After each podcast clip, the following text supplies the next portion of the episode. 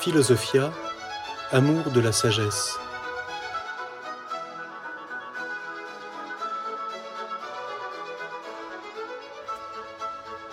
L'histoire de la philosophie.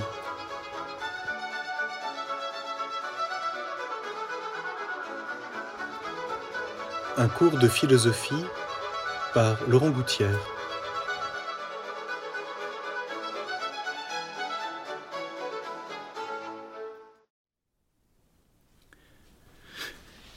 Réfléchir sur l'histoire de la philosophie fait d'une certaine façon partie éminemment de l'amour de la sagesse.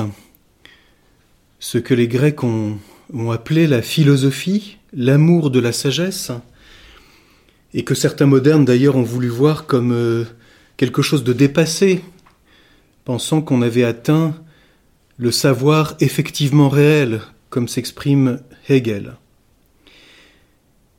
La philosophie, cet itinéraire dans l'amour de la sagesse, dans cette recherche de la vérité, peut s'intéresser d'une façon éminente à sa propre histoire. En quel sens? Non pas pour en rester à la manière d'un spectateur à ce que les hommes ont pensé et dit, mais pour nous aider, en philosophe, dans la recherche de la vérité que nous-mêmes nous essayons de mener, d'entreprendre, de poursuivre. Vérité que nous ne possédons jamais mais que nous cherchons indéfiniment. Le philosophe, c'est bien celui qui cherche la vérité sur ce qu'est l'homme, ce qu'est le monde dans lequel l'homme se trouve, quel est le sens de sa vie, quel est le sens de son itinéraire? Quel est le sens de l'amour? Quel est le sens de la personne humaine? Et donc, tout de suite, dès que nous entreprenons cet itinéraire nous-mêmes, apparaît immédiatement une distinction essentielle, distinction que beaucoup de philosophes ont reprise à leur manière.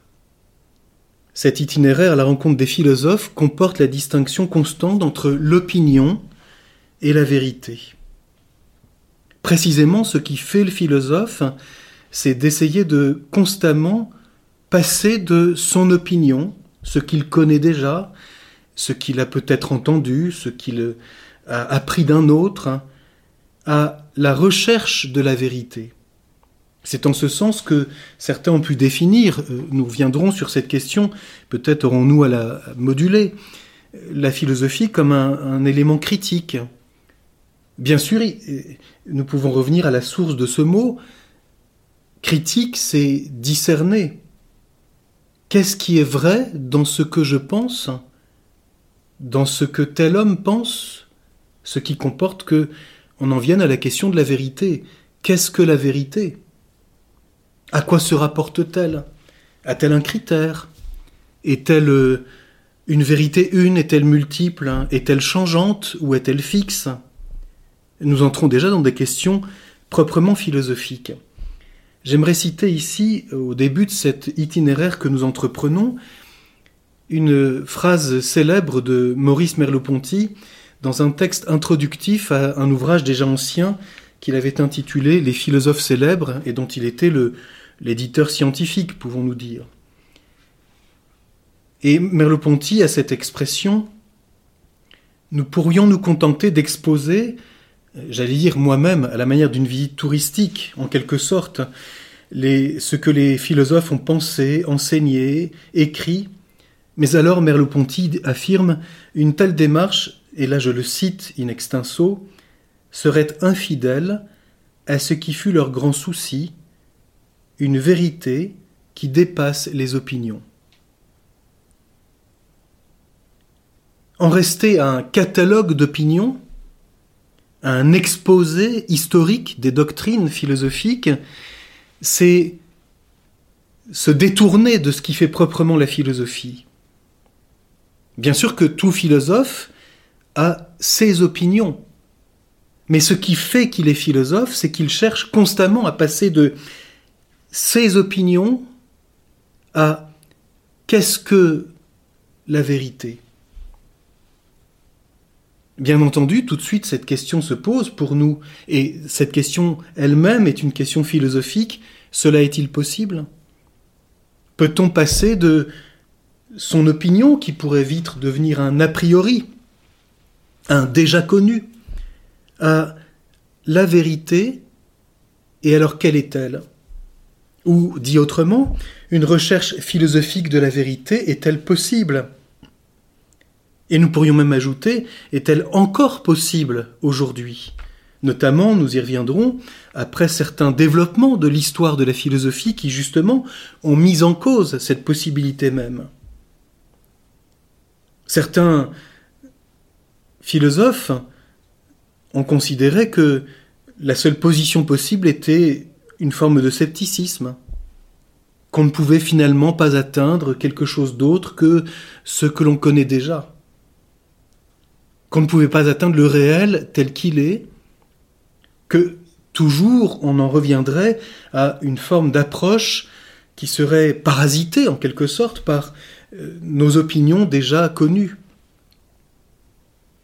On se souvient ici, et je mettrai euh, en référence à cet enregistrement, à cet enseignement euh, par vidéo, les textes que je cite ici, on se souvient ici de la réflexion de Kant dans ses deux préfaces à la critique de la raison pure.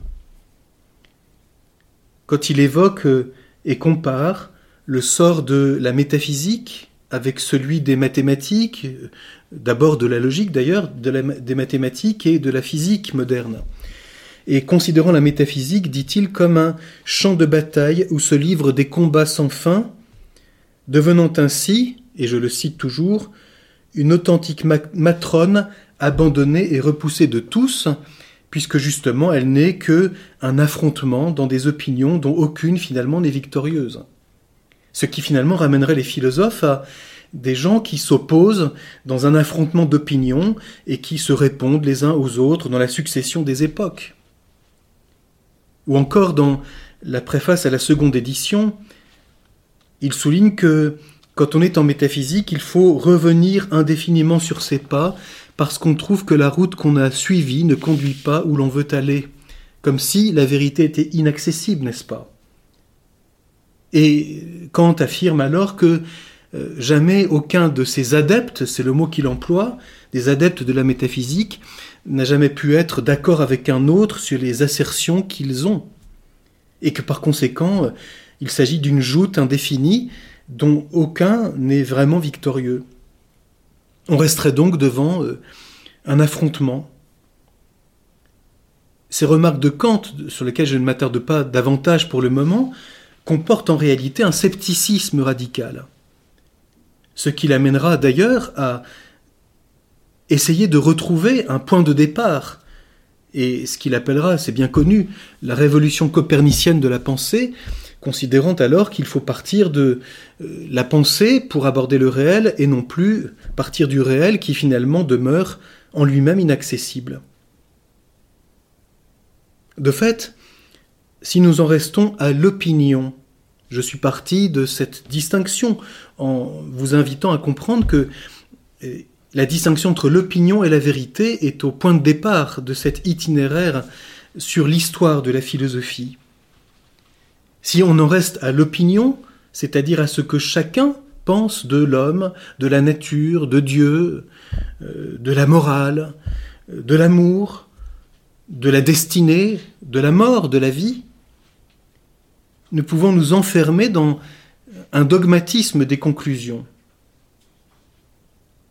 de nos conclusions, et continuer cette joute, que j'allais dire éternelle, entre diverses conclusions étrangères fatalement les unes aux autres. S'enfermer dans ces conclusions, dans le déjà pensé, déjà connu, que quelquefois même nous nous contentons de répéter d'un autre. Hein. L'argument dit d'autorité. Je dis cela parce que Kant a dit cela, je dis ça parce que Hegel a dit ça, je dis ça parce que Platon a dit ça. Alors nous nous répétons des conclusions, des opinions, sans même savoir d'ailleurs d'où elles viennent, et nous développons alors une forme de scolastique, c'est-à-dire nous répétons la pensée de quelqu'un sans comprendre d'où elle vient. alors nous pouvons nous enfermer dans un a priori. Et c'est le mérite, il faut le reconnaître au passage, de la réflexion de Kant que d'avoir voulu débarrasser la métaphysique des oripeaux de tous ces a priori. Parce qu'il était, dit-il, enfermé ou dans un sommeil dogmatique. Alors, devant cela, si nous en restons aux opinions, peut-être nous sommes devant une impasse. Parce que voilà mon opinion, voilà celle d'un autre, voilà celle d'un autre, et l'histoire de la philosophie consisterait alors simplement à exposer ce catalogue d'opinions. Nous sommes à l'ère de la publicité sur Internet, donc peut-être recevons-nous moins de catalogues, mais on peut se souvenir a quelques années ces gros catalogues de certaines euh, entreprises, que je ne mentionne pas, de vente de vêtements, n'est-ce pas, qui vous proposent sur ces 600, 700, 800 pages le catalogue des vêtements disponibles. Et devant ce choix, on ne sait plus quoi faire. Si l'histoire de la philosophie n'est qu'un catalogue d'opinions, alors on est devant ce scepticisme. Personne ne, dit vraiment ce qui est vrai. Et nous sommes conduits nous-mêmes à conclure à l'impossibilité d'être philosophe. C'est-à-dire nous perdons l'espérance d'atteindre la vérité. Nous reviendrons sur ce, ce caractère particulier peut-être à notre époque. Alors devant cela, quelle solution, j'allais dire? Et comment aborder l'histoire de la philosophie Il y a d'une certaine façon plusieurs réponses ou plusieurs possibilités. J'allais dire, nous nous trouvons ici devant une bifurcation. Il y a plusieurs chemins qui peuvent s'ouvrir à nous. Et peut-être certains de ces chemins euh, sont-ils précisément des impasses? Premièrement, certains concluent justement, précisément, à l'absence de vérité.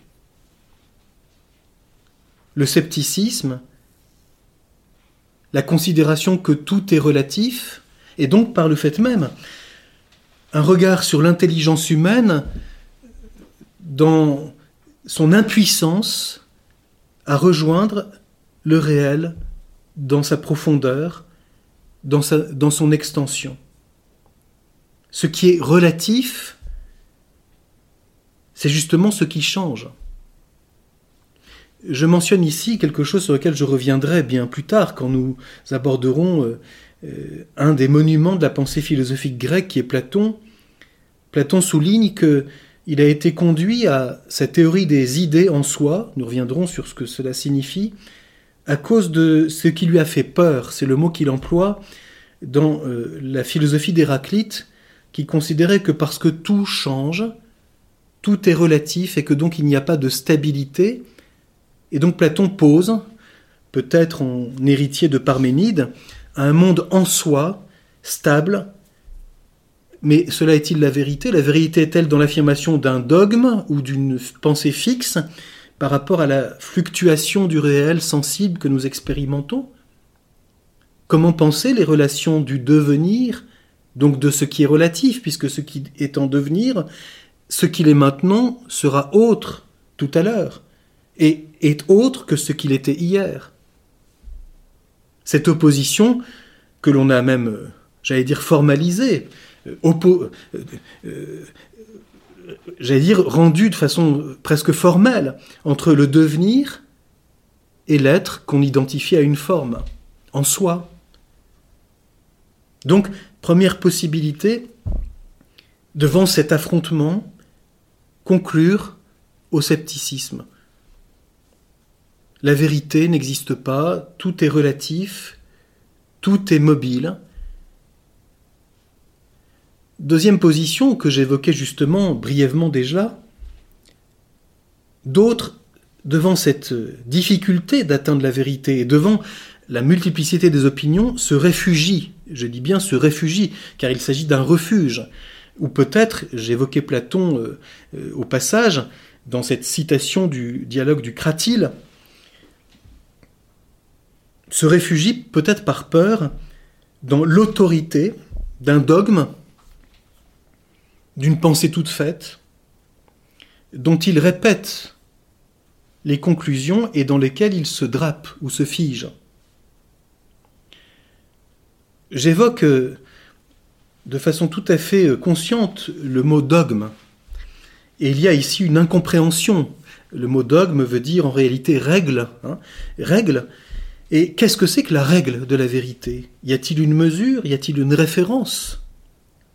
Quand on parle du dogme dans l'attitude religieuse, en particulier chrétienne, il ne s'agit pas d'un empêchement à penser, mais plutôt de quelque chose de négatif. Attention, peut-être cette position nous mène-t-elle dans une impasse. Le dogme n'est pas ce qu'il faut penser, mais attention à telle confusion possible.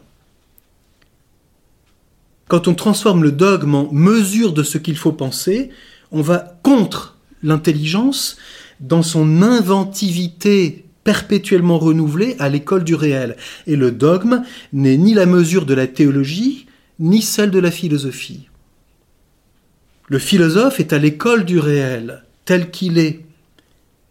Quant aux théologiens, mais je n'entre pas ici dans cette question, nous y reviendrons beaucoup plus tard quand nous aborderons les relations de la philosophie et de la dimension euh, religieuse, qu'elle soit chrétienne, musulmane ou juive, nous, donc ce qui est bien sûr a marqué toute une époque de l'histoire de la pensée occidentale en particulier,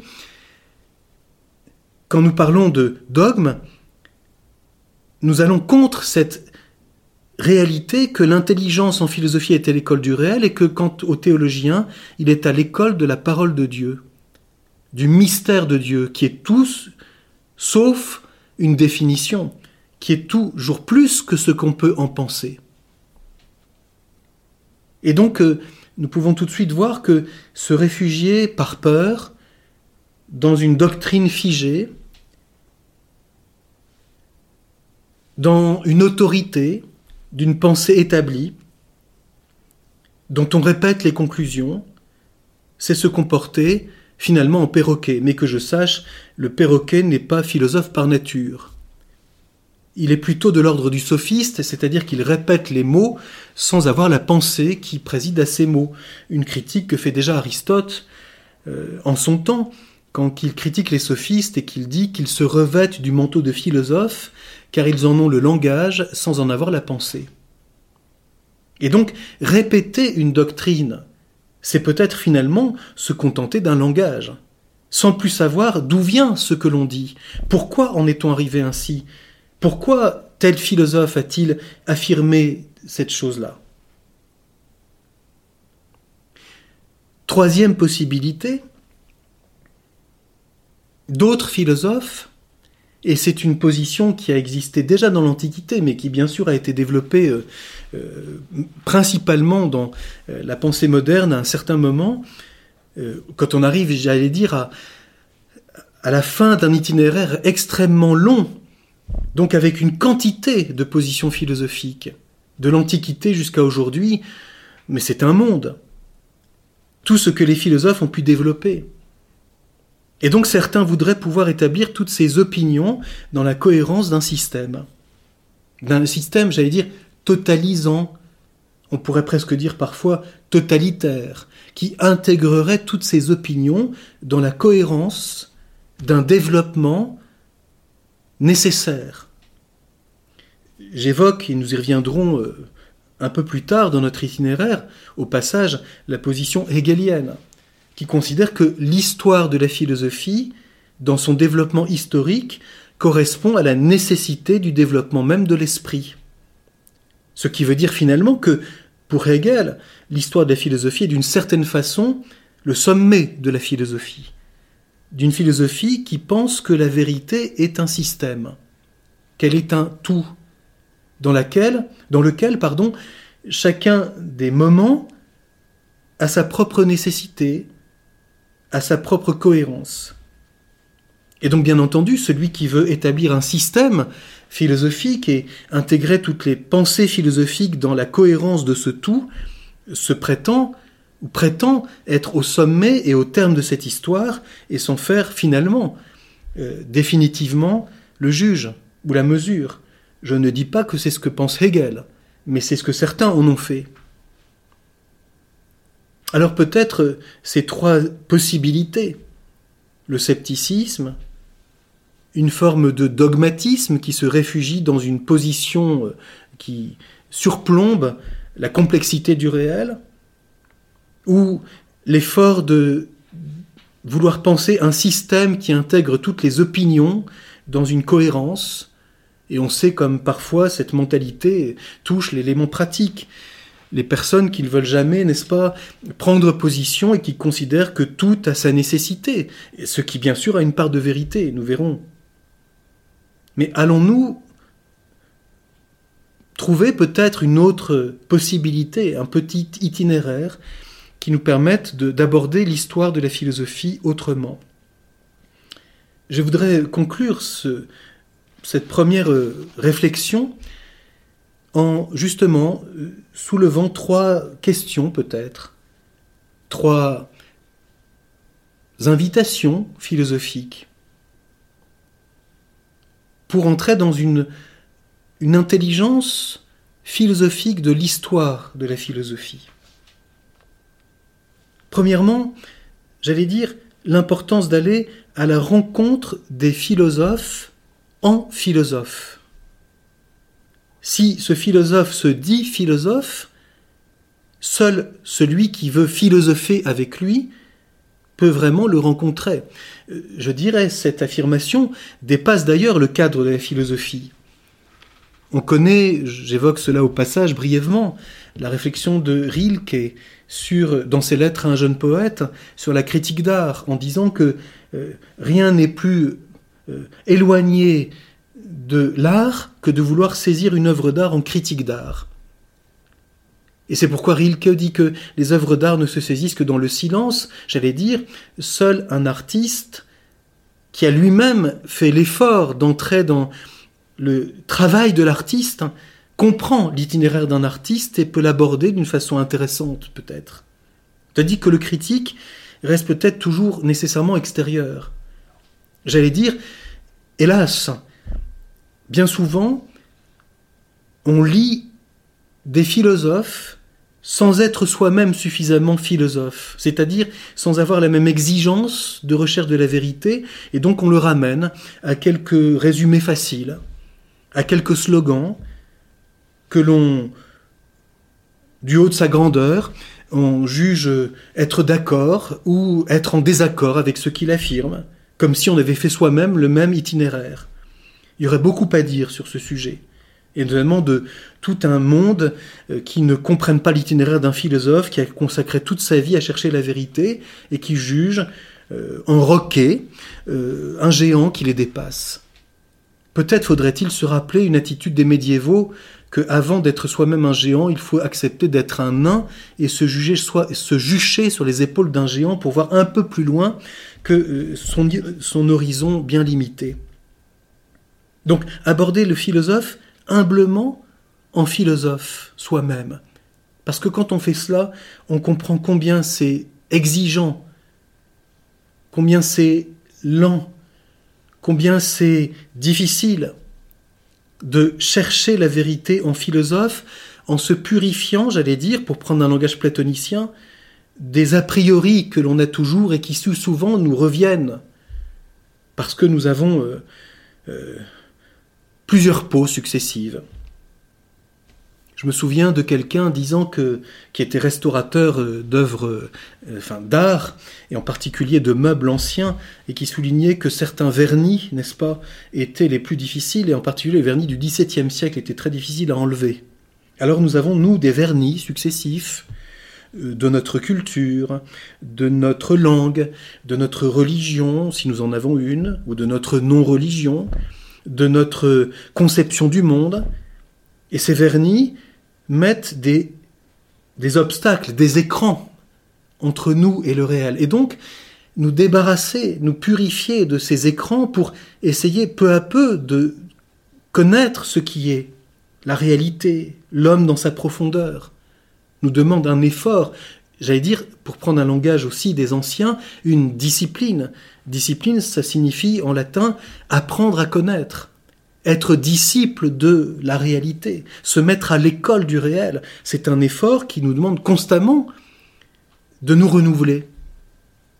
Le vrai philosophe ne peut jamais, s'arrêter à ses conclusions.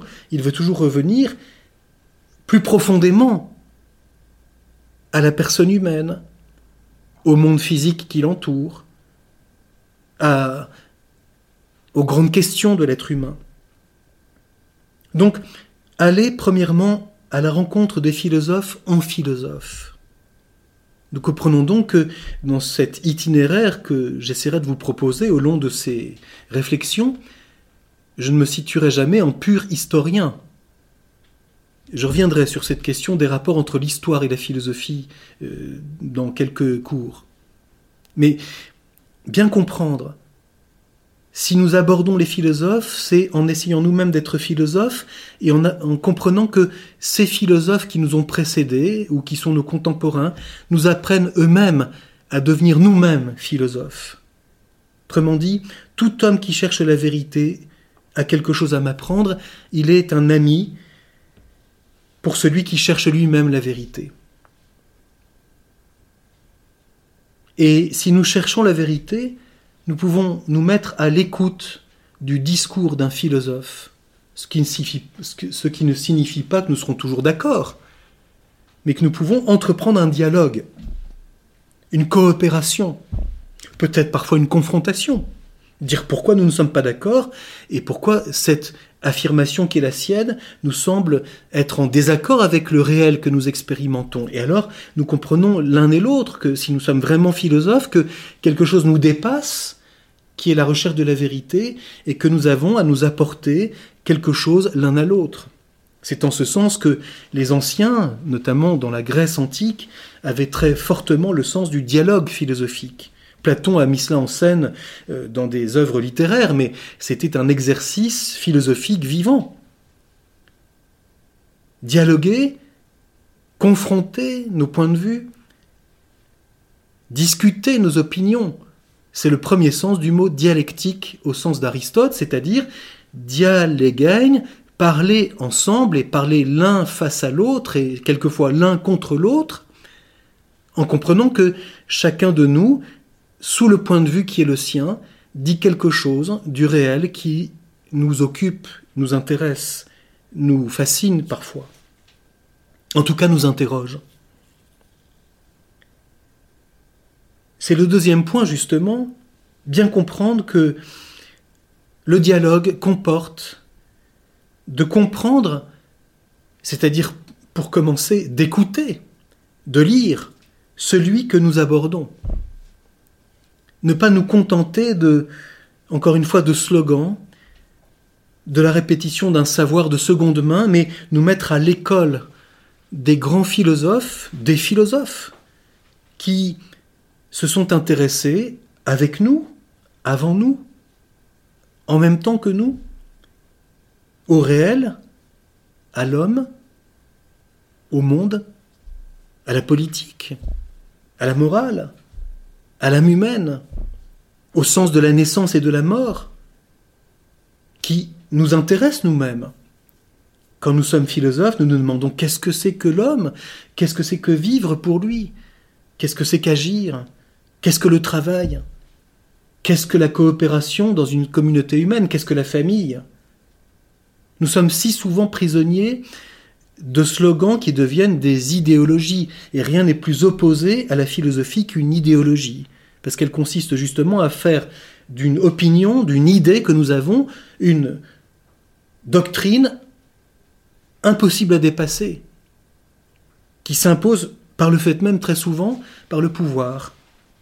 Rien n'est plus étranger aux philosophes qu'une logique de pouvoir qui voudrait par la puissance contraindre à penser quelque chose.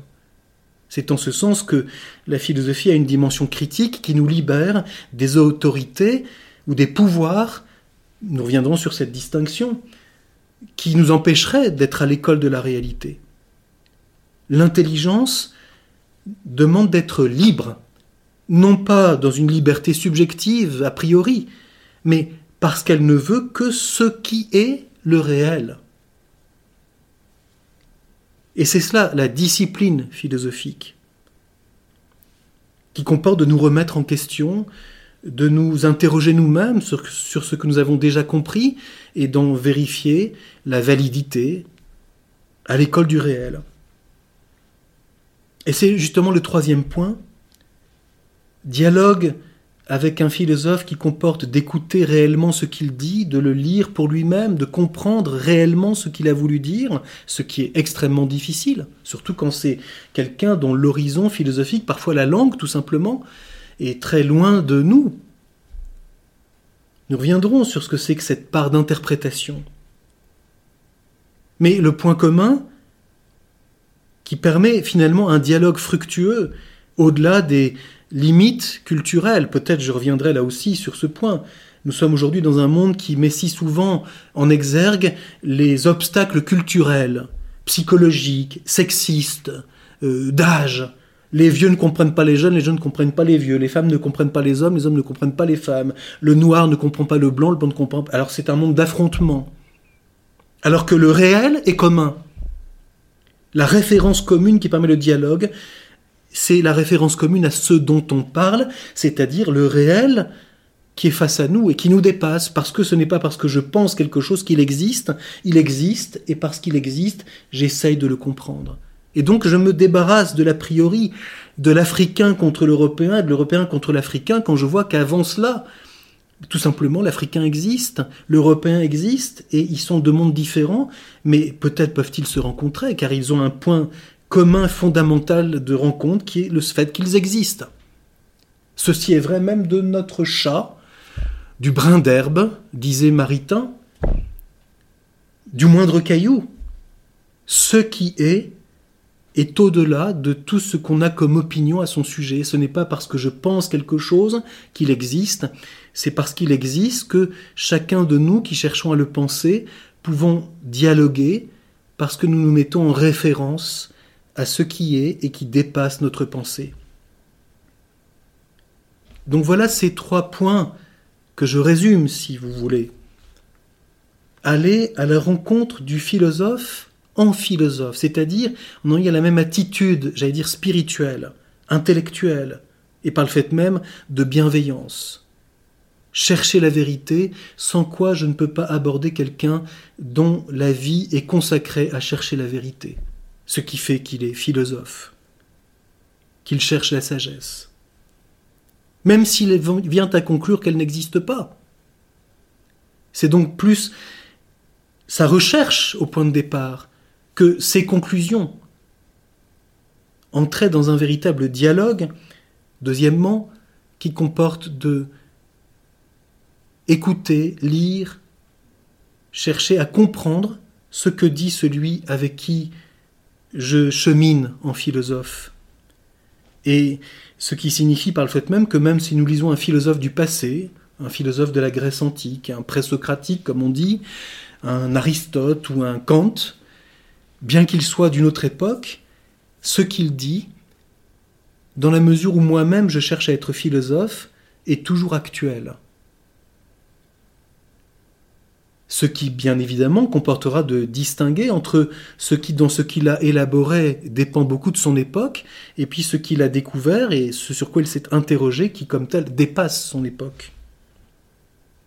Et enfin troisièmement, le dialogue est possible dans le respect mutuel, mais parfois aussi le désaccord bien entendu.